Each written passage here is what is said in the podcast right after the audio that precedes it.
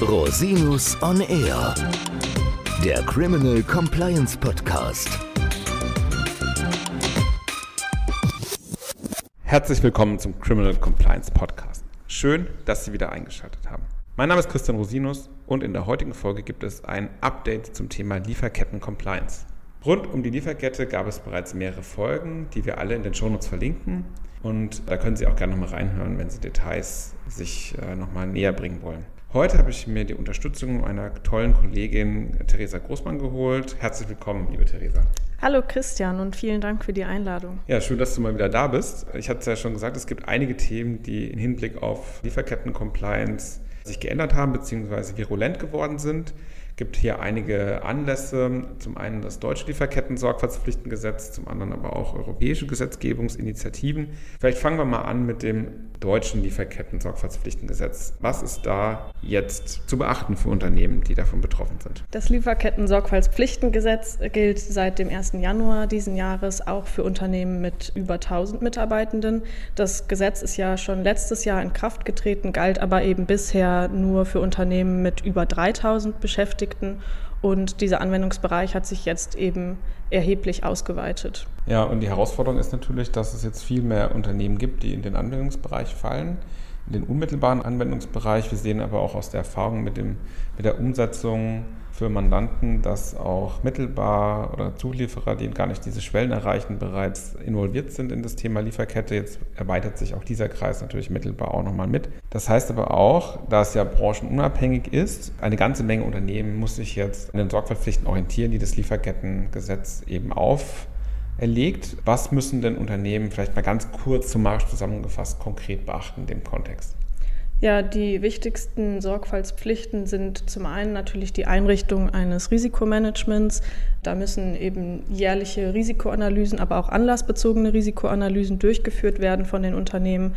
Es muss insbesondere betriebsintern eben eine Zuständigkeit festgelegt werden, zum Beispiel durch die Bestellung eines Menschenrechtsbeauftragten und wichtig ist auch, dass eben entsprechende Beschwerdeverfahren eingerichtet werden müssen, dass eben bestimmte Risiken und Verletzungen, Verstöße gemeldet werden können. Dann müssen Präventionsmaßnahmen verankert werden und auch Abhilfemaßnahmen bei festgestellten Verstößen getroffen werden.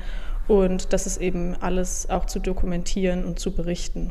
Ja, wir sehen jetzt auch schon, wir sind ja auch Meldestelle für verschiedene Unternehmen. Wir sehen jetzt auch eine größere Anzahl auch an Themen, die eben auch hochkommen wo auch Untersuchungen durchgeführt werden müssen. Also es ist auch besonders wichtig, dass das Hinweisgeberschutzsystem ausgestaltet wird, der Gestalt, dass auch eine Meldestelle im Sinne des Lieferkettengesetzes umfasst ist, falls ein Unternehmen unter den Anwendungsbereich fällt. Und da braucht man dann auch entsprechende Veröffentlichungen, zum Beispiel auf der Homepage. Und das sollte jetzt zeitnah passieren, falls es noch nicht geschehen ist.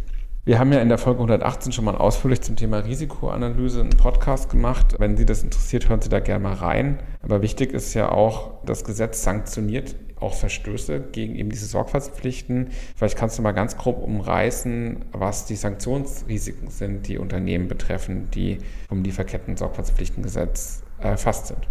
Genau, also bei der Verletzung von diesen Sorgfaltspflichten können eben empfindliche Geldbußen drohen bis zu 800.000 Euro und bei juristischen Personen und Personenvereinigungen mit einem durchschnittlichen Jahresumsatz von über 400 Millionen Euro können diese Geldbußen auch bis zu zwei Prozent des durchschnittlichen Jahresumsatzes ausmachen. Also schon recht erhebliche Geldbußen, die da in Betracht kommen. Genau, also da gibt es ein ganz erhebliches Sanktionsrisiko. Das muss man natürlich vermeiden. Wenn es sich machen lässt, wird es richtig teuer. Was aber nochmal richtig viel teurer werden kann, und das ist auch wirklich spannend, ist das, was im europäischen Recht gerade geplant ist. Und das ist ja auch so, dass der Anwendungsbereich noch mal umso weiter ist als das deutsche Lieferkettengesetz, wenn das in Kraft tritt. Vielleicht magst du das mal ganz kurz skizzieren.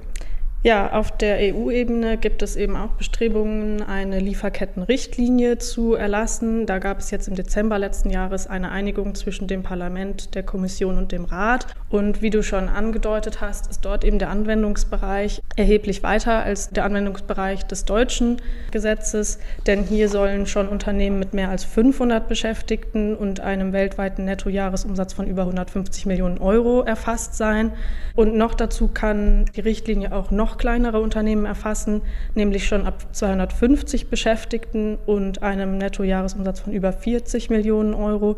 Voraussetzung hierfür ist dann aber, dass eben diese Unternehmen mindestens 20 Millionen Euro in einem bestimmten Risikosektor erwirtschaften. Mhm. Das ist wirklich spannend. Das ist dieses sogenannte Corporate Sustainability Due Diligence. Directive, wenn genau. ich es richtig verstanden habe. Ne? Die nehmen quasi bestimmte Branchen nochmal besonders ins Visier als Risikosektor. Vielleicht, was ist denn das zum Beispiel? Kannst du mal ein paar Beispiele geben? Ja, insbesondere zählen dazu eben die Produktion und der Großhandel von Textilien, Kleidung und Schuhen, aber auch die Lebensmittelherstellung oder insbesondere auch die Gewinnung und der Großhandel von mineralischen Stoffen. Okay, das ist natürlich spannend. Gilt das denn jetzt nur für EU-Unternehmen, also Unternehmen, die in der EU ihren Sitz haben, oder gilt es auch für andere Unternehmen?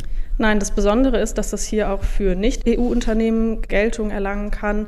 Voraussetzung hierfür ist, dass diese Unternehmen innerhalb von drei Jahren nach Inkrafttreten eben einen erheblichen Nettoumsatz von über 150 Millionen Euro im europäischen Markt erwirtschaften. Mhm.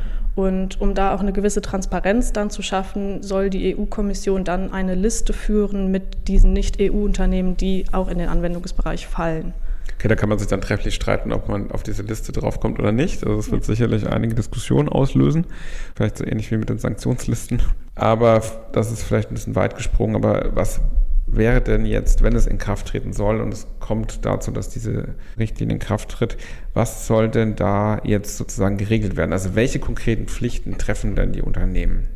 Ja, auch die Richtlinie legt bestimmte Sorgfaltspflichten fest. Dazu zählen eben auch die Identifizierung und Verhinderung sowie Abschwächung und Beendigung negativer Menschenrechts- und Umweltauswirkungen und das Besondere ist, dass das auch nicht nur für den eigenen Betrieb natürlich gilt, sondern eben auch für Tochtergesellschaften und in der gesamten Liefer- und Wertschöpfungskette.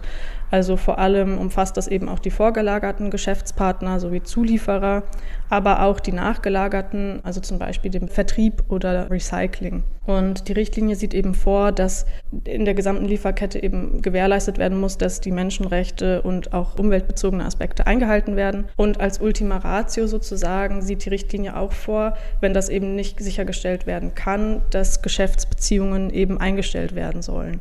Ja, das heißt, man muss die Sorgfaltspflichten als Unternehmen in die Geschäftspolitik und im Rahmen des Risikomanagements berücksichtigen. Ne? Ja. Das ist ja ganz erheblicher Eingriff in die unternehmerische Freiheit. Und wie war das mit dem Pariser Abkommen zum Klimawandel? Da gibt es ja auch irgendwas. Genau, ja. ganz wichtig ist auch, dass eben gerade große Unternehmen auch ihr Geschäftsmodell und ihre Geschäftsstrategie nach dem Pariser Abkommen zum Klimawandel ausrichten sollen und insbesondere eben festlegen sollen, wie sie dem 1,5 Grad Ziel gerecht werden können. Bin ich mal gespannt, wie das heute so üblich ist. Auch hier gibt es erhebliche Sanktionsmechanismen. Wie sieht es damit aus? Ja, das ist jetzt wirklich sehr interessant, denn die Sanktionsmöglichkeiten sind hier eben nochmal erheblich strenger als im deutschen Lieferketten-Sorgfaltspflichtengesetz. Denn hier können eben Geldbußen in Höhe von bis zu 5 Prozent des weltweiten Nettojahresumsatzes drohen. Und was auch daneben noch interessant ist, dass es ein sogenanntes Naming and Shaming geben soll. Und zwar sollen die Namen der sorgfaltswidrig handelnden Unternehmen öffentlich bekannt gemacht werden, sodass es eben transparent gemacht wird ob die Unternehmen sich eben an die Vorgaben halten. Oh, das kennen wir auch aus anderen Rechtsbereichen. Das ist natürlich ein wirkungsvolles Instrument. Was ist zum Beispiel mit öffentlichen Aufträgen? Wird es da irgendwie eine Rolle spielen? Ja, die Einhaltung der Sorgfaltspflichten kann auch als Vergabekriterium berücksichtigt werden, eben bei öffentlichen Aufträgen. Das heißt, da müssen die Unternehmen dann nachweisen, dass sie eben diese Sorgfaltspflichten einhalten. Hm, verstehe. Was wird sich denn jetzt im Hinblick auf das deutsche LKSG ändern? Läuft es dann parallel oder wie wird sich das auswirken? Ja, also zum einen, es handelt sich ja um eine Richtlinie, die eben keine unmittelbare Wirkung entfaltet. Das heißt, die Mitgliedstaaten müssen diese eben noch in eigene Gesetze umsetzen. In Deutschland kann erwartet werden, dass das LKSG hier entsprechend angepasst wird. Und da sind dann eben auch Anpassungen notwendig, denn wie wir bereits erwähnt haben, ist der Anwendungsbereich der Richtlinie ja erheblich weiter. Und die Richtlinie sieht zum Teil eben auch viel strengere Anforderungen bei den Sorgfaltspflichten vor, insbesondere nämlich im Hinblick auf den Umweltschutz. Okay, verstehe.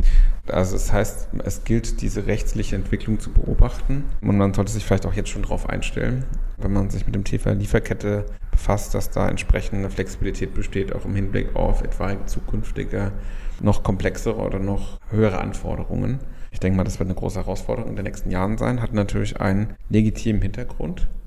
Und wir sehen eben, dass die Politik immer mehr Unternehmen oder die Wirtschaft verpflichtet, mit regulatorischen Vorgaben eigentlich politische Ziele zu erreichen.